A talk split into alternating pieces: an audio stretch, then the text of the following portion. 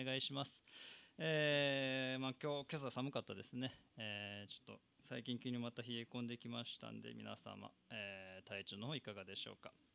えー今日こうして皆様と共に御言葉の味わう機会をありがとうございます、えーでは祈ります。主よ皆をたたえます。今日こうして、えー新年新しい年にあなた様をこうして見上げて賛美できるこの、えー特権をありがとうございます。どうか本当に今日この新しい年も、えー私たちを祝福し、えー変わらずいやそれ以上に、えー主を褒めたたえ主を慕って歩むことができますようにどうか、えこの新年の始まりにおいて御言葉をください。私たちのうちに御言葉が、え住まいますようによろしくお願いします。尊き皆イエス様の皆によってお祈りします。アメン、えー南アフリカに、えー住むペドレさんとナイジェルさん、まあ、ご夫婦ですね、えーですけれども、えーこの女性ペドレさんが、えー、がんで闘病した後2013年69歳で亡くなったそうです、えーその奥様ペドレさんは亡くなる直前に変わった遺言を、夫のナイジェルさんに託しました。それはバスルームにある観葉植物に水をやるようにということです、えー妻の死後ナイジェルさんは、えー彼女の言葉を忠実に守り観葉植物に何年も水をやり続けました。そして、えー奥様が亡くなってから5年ほど経って、えー老人ホームに、えー引っ越すことになったそうですナイジェルさん、えーそこで植物も持っていこうとしたんですね。その時あのナイジェルさんの娘さんもね手伝いに来たんですけれどもその娘さんがえあることに気づいたんですね。実はこの水をやり続けていた植物は人工の観葉植物、まあ、作り物だったんですね、まあ、5年近くこう水を作り物の、鉢に与え続けていたわけです、えー時に床に水たまりができる子だったけれども、まあ、トイレから水漏れしてるのかなってナイジェルさんは思ってたそうですね。それで変わらず水をずっとあげ続けてた。えーこの記事を読んで、まあ、奥様とその旦那さんとの間の愛に感動しました。というのは人は愛する人を亡くすとこう深い悲しみに襲われてこうもっと何かあの人にしてあげれたんじゃないのかとかね。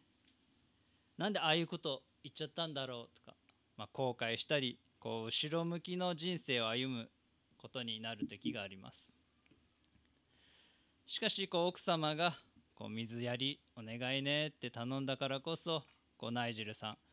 こう大変だけれどもこう毎日毎日水あげてね。辛い中でもあこれ妻のためにこれやろう。明日もこれやろうこう毎日毎日前を向いてこう生きていくことができたんですね。おそらくそういうことも考えて奥様、えーこの遺言をやったんだと思います。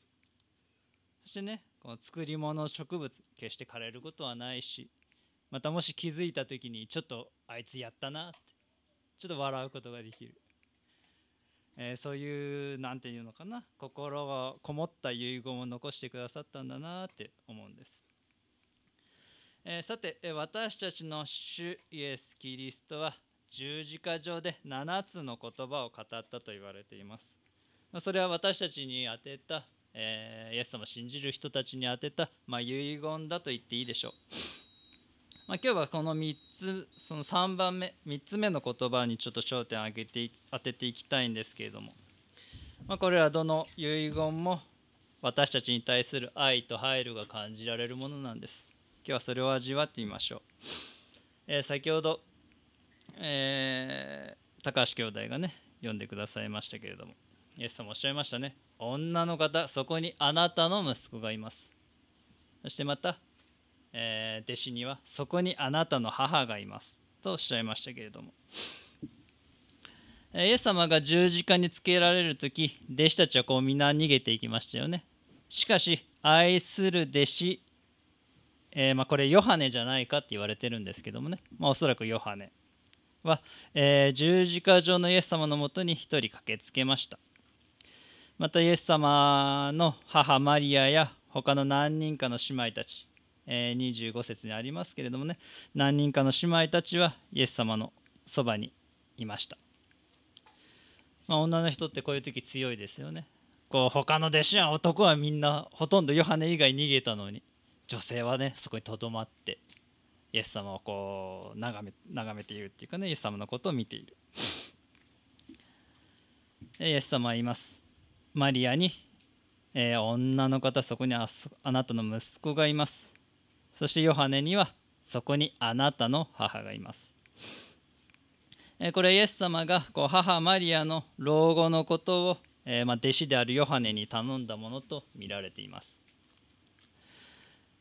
えー、大体マリアが結婚したのが早ければ15歳じゃないかって言われてるんでね、えー、イエス様33歳ですから単純にまあ48とか50前かな多分。その時のマリア。その50歳ぐらいのマリアにねマリアのことをちょっとヨハネ頼むよって、えー、頼んだわけです。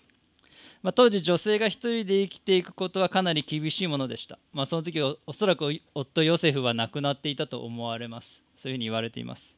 まあ、女性一人生きていくのはかなり厳しいものでしたのでイエス様は、えー、人としてはマリアの長男として生まれましたよね、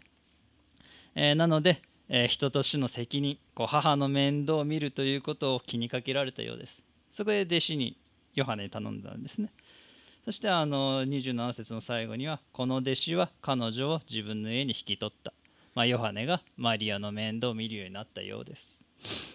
えー、第一手モテにはこうありますね。しかしもしやもめに子供か孫がいるならまずこれらのものに自分の家の者に敬愛を示し親の門に報いる習慣をつけさせなさい。それが神に喜ばれることです。まあ子としての責任とでも言いましょうか。えー、子供はきちんと親の面倒を見る、まあ、イエス様は十字架にかけられるのでイエス様はヨハネにその思いを託したわけですね、えー、主を信じているクリスチャンは、まあ、教会や信仰のことを、まあ、もちろん第一に優先させますけれどももちろんそれも大事です。しかしまた家族のことにね、まあ、親をはじめとして、まあ、親だけじゃなくてもちろん他の子供に対しても親に対してもね夫婦妻に対しても配慮するっていうことをね神様が覚えておられるっていうことを、えー、覚えたいんですけれども。しかし思うのが、えー、どうしてイエス様こんな回りくどい言い方をねなさったのかなってちょっと思いますよね。女の人女の方そこにあなたの息子がいます。そしてまたそこにあなたの母がいます。ちょっと回りくどくないですか？あのね母さんヨハネのもとで生活しておくれ。ヨハネ母の世話を頼むよ。じゃなくてなんかちょっとまどろっこしい言い方ですよね、えこのイエス様の言葉を知るにあたってのヒントがこう何々してくれとかね何々お願いしますで語られたのではなく断定何々であるっていう言い方、ね、あなたの息子がいる。あなたの母がいるっていう断定であるということはちょっとヒントがあると思うんです。というのは、えー、人としてはマリアは、まあ、イエス様のいやマリアはイエス様の母親ですよね。イエス様の息子です、まあ、肉としては、まあ、ヨハネがそのマリアの息子になるということは、まあ、言い換えるならイエス様とヨハネ兄弟になるということです。イエス様を長男長兄とする神の家族に迎え入れられたっていうことですよね。言い換えるなら。つまりこれはイエス様が私たちの罪のゆえに十字架にかかられたのでそれを信じる私たち一人一人は神の家族として迎え入れられている。そういうことをここで伝えているという宣言です。もうあなたは神の家族なんだよって言ってるんですね。なんでこういう言い方されたんじゃないかなって思われるんです。さてここから今日2つのことをねちょっと見てみましょう。まあ初めにイエス様が長男イエス様が私たちの兄弟となられたっていうことは、えー、言い換えるなら神様が私たちの父となったっていうことです。神様父となってくださったんですね。もともと人は神様と一緒に生活していました。しかし人の罪のゆえに人は、えー、神様と離れ離れになり死ぬものとなってしまいましたよねそこで神様は御子イエスを送り私たちのために罪の償いをしてくださいましたそれで私たち、えー、親子神様と親子関係を結ぶことが許されたんです。えー、渡辺和子さんね皆さんご存知だと思いますけどこのメッセージも何とか触れましたけれども、えー、ノートルダム精神女学院の、えー、教授まあもう亡くなりましたけれどもその方の話なんですけれどもそこの、え精神女学院の教授の話をしたいんですけれども、まあ、ある教授ね、えその方は元は神父さんだったそうです。その哲学教授になった人。もともとは神父だったのが、えー、理由があって教授になったっていうんですね、まあ、こんな経緯だったそうです、えー、ある日彼の教会でこう祈ってたそうですね。神父さん一人で。すると小さな子供たちを連れた若い女性がね入ってきたんです。そしてこう言いました。私たちは信者ではないのですが死ぬ前に天国に行けるようにお祈りをしていただけますか、まあ、そこでいろいろ話をしているうちにその女性は親戚からも見捨てられ行くところがない。生きていく術もない。だからこれから子供たちを連れてそこの川に身投げをしよう、まあ、自殺しようとこう思っていると分かりました。えー、無理心中をしようとしている母子を放っておくわけにはいきません。もう神父さんは何とかこの女性を説得して気持ちを変えさせようと努力しました。試みました。しかしいくら言葉を尽くしてもダメだったんですね。ごま止まるところもないしこれから住むところも住むお金もない。子供たちを食べさせる手立てもない。だから死ぬしかないのです、まあ、そう言い張る女性にこう非常に悔しかったんですね。神父さん。普段私は偉そうに説教しているのにこういう時何もできない。自分でなんて力ないんだって。この親子も助けられないのか。そこでこの、えー、母子、えー、こう出ていこうとしたんですね教会から。そしてその次の瞬間、えー、神父さんこう言ったそうです。僕が養います。と言って結婚を申し込んだんですね、えー、それしか救う方法がなかったからです、え、しかし、え、カトリックの教会は、え非常に、え激怒したそうです。というのも、え皆さんご存知と思いますけども神父さんって結婚できないんですね。本当は。そして女に騙されて地獄に落ちたって、まあ、非難され教会から破門、えー、神父の資格を剥奪されてしまったそうです、え、神父で亡くなったのですから今度はその神父自身が食べていくことできなくなったんですね、まあ、その時救いの、えー、手を差し伸べたのが、え渡辺和子さんでした、えうちの大学で講義をなさったらいかがですか？って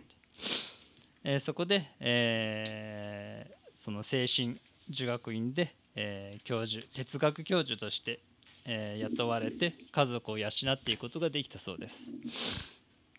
えー、この神父は自分の立場や身分を捨ててその貧しい母子を自分の家族としたんですね。同じようにイエス様も神の在り方を捨てこう人となられこう地上に来られ私たちを神の家族に迎え入れてくださった。そういうことを覚えたいですね。だからどうでしょうか？私たち自分の生き方を見てみた時、えー、神の家族にふさわしくない。そんな自分を見るのではないでしょうか、えー、私も時にこう思い出される自分の罪とかこう忌まわしい過去、えー、あるいは恥ずかしい事柄とか、まあ、今の自分のねあり方ま、家族神の家族の一員だなんてとんでもないことだと思わされる時があります、えしかし神様は罪を忘れてくださるんですね、えー、レミア書にはこうあります。主の蜜げ私は彼らの咎を許し彼らの罪を二度と思い出さないからだ。って思い出さない。忘れてくださるえーまあ、コロナね、まあ、最近ちょっと落ち着いてきましたけれども、えー、娘も修学旅行に行くことが、まあ、できました去年、まあ、初めの予定と随分と、えー、違ってきましたけれども、まあ、最近はあれですよね、まあ、コロナ禍の今ともかくとして、えー、修学旅行で海外に行くっていう場合も多いですよね、えー、ある方えまあ、多分女性だと思うんですけれども文面から、まあ、高校の修学旅行でパスポートが必要になり戸籍謄本を取ったそうです。しかしその時に自分が養子だっていうことを知ったんですね。私養子だったの？愕然としたそうです、まあ、その日は何も手につかず夕飯で両親が揃った時思い切って問いただしたんです。お父さん私養子なの？ってね聞いてみたんですね。するとお父さんこう言ったんです。忘れてた、えー、養子だと伝えることはおるか？養子であったことすら忘れていたっていうんですね。小学校卒業した時に説明するかどうか悩んだ記憶があるからそれまでは覚えていたんだよ。こうしどろもどろで説明する両親を見てああ2人は間違いなく私の両親なんだなと思えてなんだかこう泣き笑いになってしまったっていうんですね。血のつながりっていうのはもちろん大事ですけれども血のつながりよも大よりも大事な親子の絆は過去のことなんかすっかり忘れさせてしまっていたんですね、まあ、きっと普段からこう親密なね親子関係結んでいたんだと思います。もう養子だなんてもう関係ないそんなこと忘れちゃう。そのぐらい親密に親子関係結んでたんですね。さてその方の拾われた、まあ、養子となったいきさつはこのようなものだったそうです、えー、結婚当初お母さんよくボランティアである、え、ボランティアである施設に通っていたそうです、えー、その日朝から施設内が騒がしかったのでこうどうしたのってね、え尋ねると生後間もないであろう赤ちゃんが捨てられていた、まあ、自分のことですね。自分が捨てられてたんだと。バスタオルに包まれて大きなバッグに入れられていたそうでこう名前はおろか書き置きすらなかった、えー、職員にあやされているところに会わしてもらいこう抱かしてもらったそうですねお母さん。するとその赤ちゃんは必死と母にしがみついて離れようとしなかったそうです。その時お母さんは「この子は私の子だ」って分かったって言うんですね。そしてその場で、えー、みんなの前でその子を引き取る宣言をし後日お父さんを伴って正式に養子にする手続きを進めました、えー、その日が私の誕生日になりました。とのことです、えー、私たちも弱々しい力でしか神様をつかむことはできません。自分の力でね神様につながることできません。しかしそのような弱々しい信仰にも応えて神様応えて力強く抱きしめてくださるんですね。そしてこの子は私の子ですって言ってくださるんです、えー、そのような親子の絆を結ばれたっていうことをね、えー、改めて思い起こしたいですね、えー、次に、え見ていきたいのが兄弟となったイエス様のことですね、え、ヘブル人へ手紙にはこうあります。生とする方も生とされる者たちもすべて元は一つです。それで主は彼らを兄弟と呼ぶことを恥としないでこう言われます。私は皆を私の兄弟たちに告げよう。教会の中で私はあなたを賛美しよう。イエス様が兄弟であるがゆえに神の家族の一員となりました。本来死すべきは罪人である私たちのはずです。しかし罪なき方が身代わりとなってくださった。それゆえ神の家族として受け入れられる。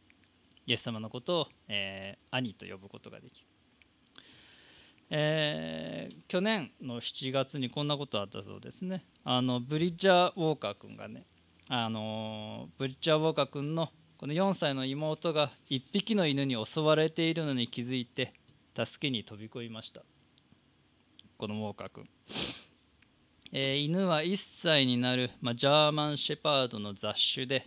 まあ、妹の盾になったブリッジャー君を激しく攻撃。砲を押さえつけて離さなかったそうです。その後救出されたブリッジャー君は2時間かけて90針以上の手術大手術です、えー、本当はねこれ写真出したかったんですけどもね。あまりにもショッキングなんでちょっとやめました、まあ、気になる方はねちょっとググってみてください、まあ、非常に痛々しい写真でしたけれども、えー、父親からなぜ妹と犬の間に割って入ったのかと問われるともし誰かが死んでしまうぐらいなら自分がそうなろうと思ったと答えたそうです、まあ、非常に勇敢な少年ですね。イエス様もまた誰かが死んで私たちが死んで滅んでしまうより自らが犠牲になることを選ばれたんです。誰かが死んでしまうならそれは私だとおっしゃったんです。それは私たちを神の家族として迎え入れるためです。兄としてご自身を犠牲にされました、まあ、兄ちゃんが身代わりになったんですね。イエス様が兄弟であるというどういうことでしょうか、まあ、その姿に慰めと励ましを受けるということです。今確かにこの世にあっては私たち困難の家族の一員としてこう長兄お兄ちゃんであるイエス様の御顔を仰ぎ見て私たち生きていくことができるんですね。えー、マリアやヨハネもまた迫害受けたでしょうねおそらく。しかし神の家族としてこう互いに励まし合い支え合い生きていったと思われるんです。それはやがてイエス様が再びこの地上に来られる。っていう希望があるからですよね。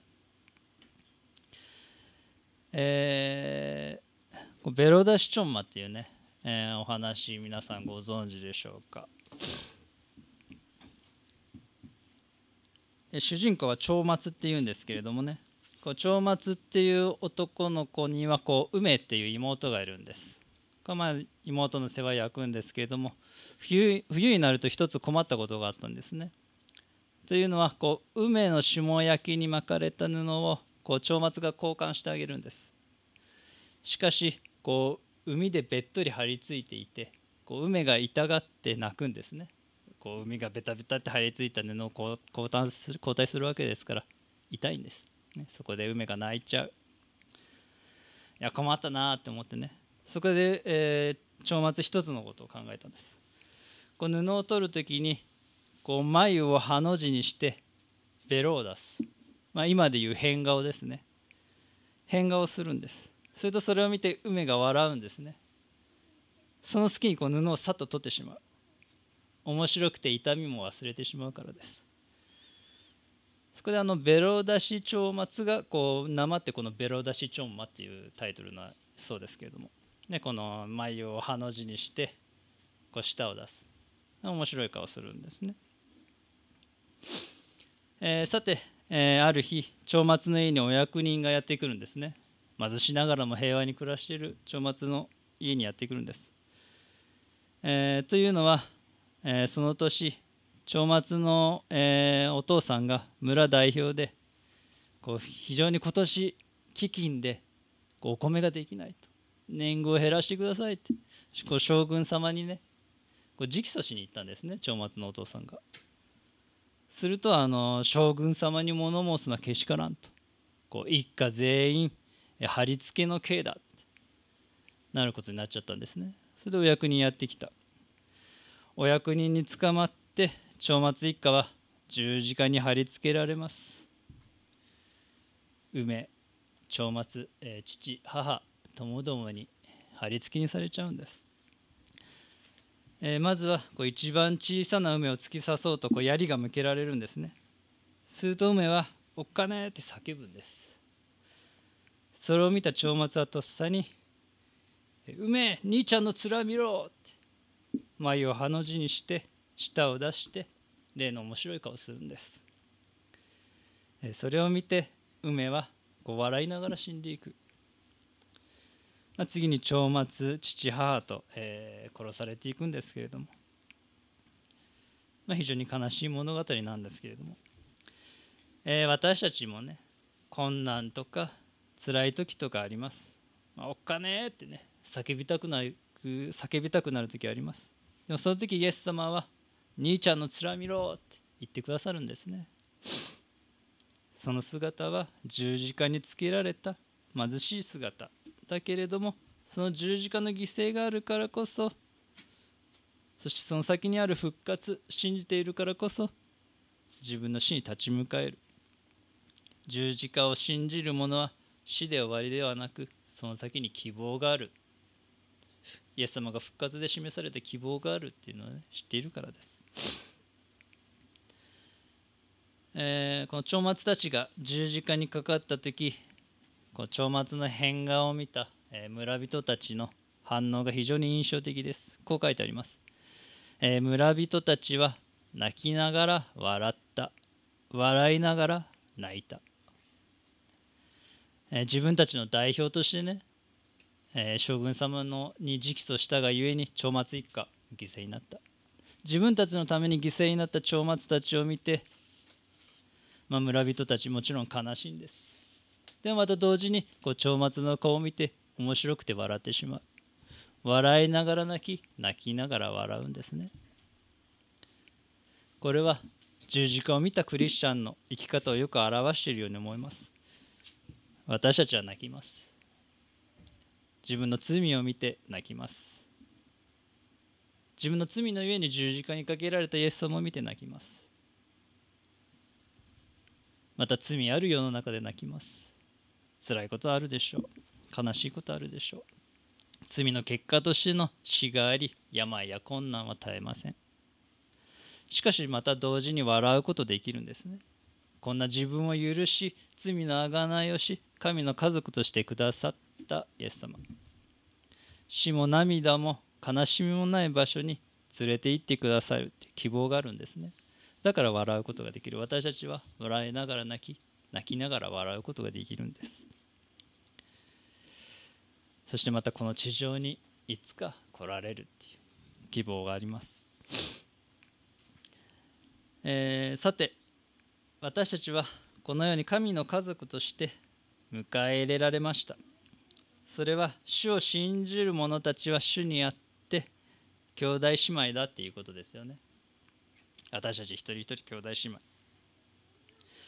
えー、あのだから私たちあれですよね。クリスチャン同士何々兄兄とかね。何々姉とかいう言い方しますよね。あの肉体的には血のつながりはないけれども主にあって霊的な神の家族としてそのように呼び合います。え、初めて教会に来た時ねこう何々姉とかね何々兄とか書いてあるじゃないですか。これ私もちろん全然わからないのでこの教会なんか長男長女が多いのかな。って本当に思いましたね。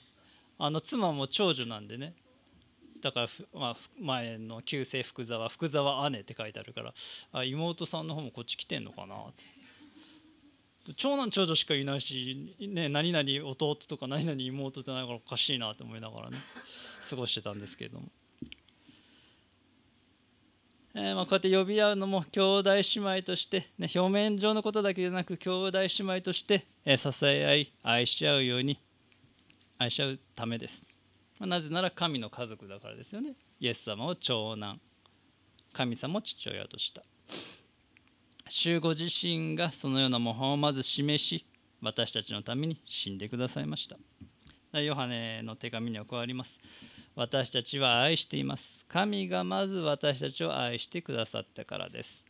神を愛すると言いながら兄弟を憎んでいるならその人は偽り者です。目に見える兄弟を愛していない者に目に見えない神を愛することはできません。神を愛する者は兄弟をも愛すべきです。私たちはこの命令をキリストから受けています、えー、まあ、最近はコロナでね直接的な交わりとかね、えーまあ、礼拝の後の食事とかね、まあ、ちょっと希薄になっていますけれども、ま、互いに連絡を取り合ったりね可能な限り交わりを取る必要があると思います。あよく交わりって言いますけどこの元の言葉では、ね、あの恋の庭っていうそうです。恋の庭、えー、ももともとの意味は共有するとか分かち合うっていう意味です。交わりっていうのは共有し分かち合うことなんですね。えでは何を共有するのでしょうか。まず第一は主の恵みですよね。共に主によって私たち恵みを受けたことそれは日々の守りだったりこう必要を満たされたことであったりこう何より神の家族とされたという救い。それらのものを他の兄弟姉妹たちと私たち分かち合いますよね。その喜びを感謝を分かち合います、まあ、次に重荷を分かち合うということですね。日々の苦しみとか悲しみとか痛み、まあ、なかなか人には話しにくいこととかそういうことも信頼できる兄弟姉妹たちにこう分かち合い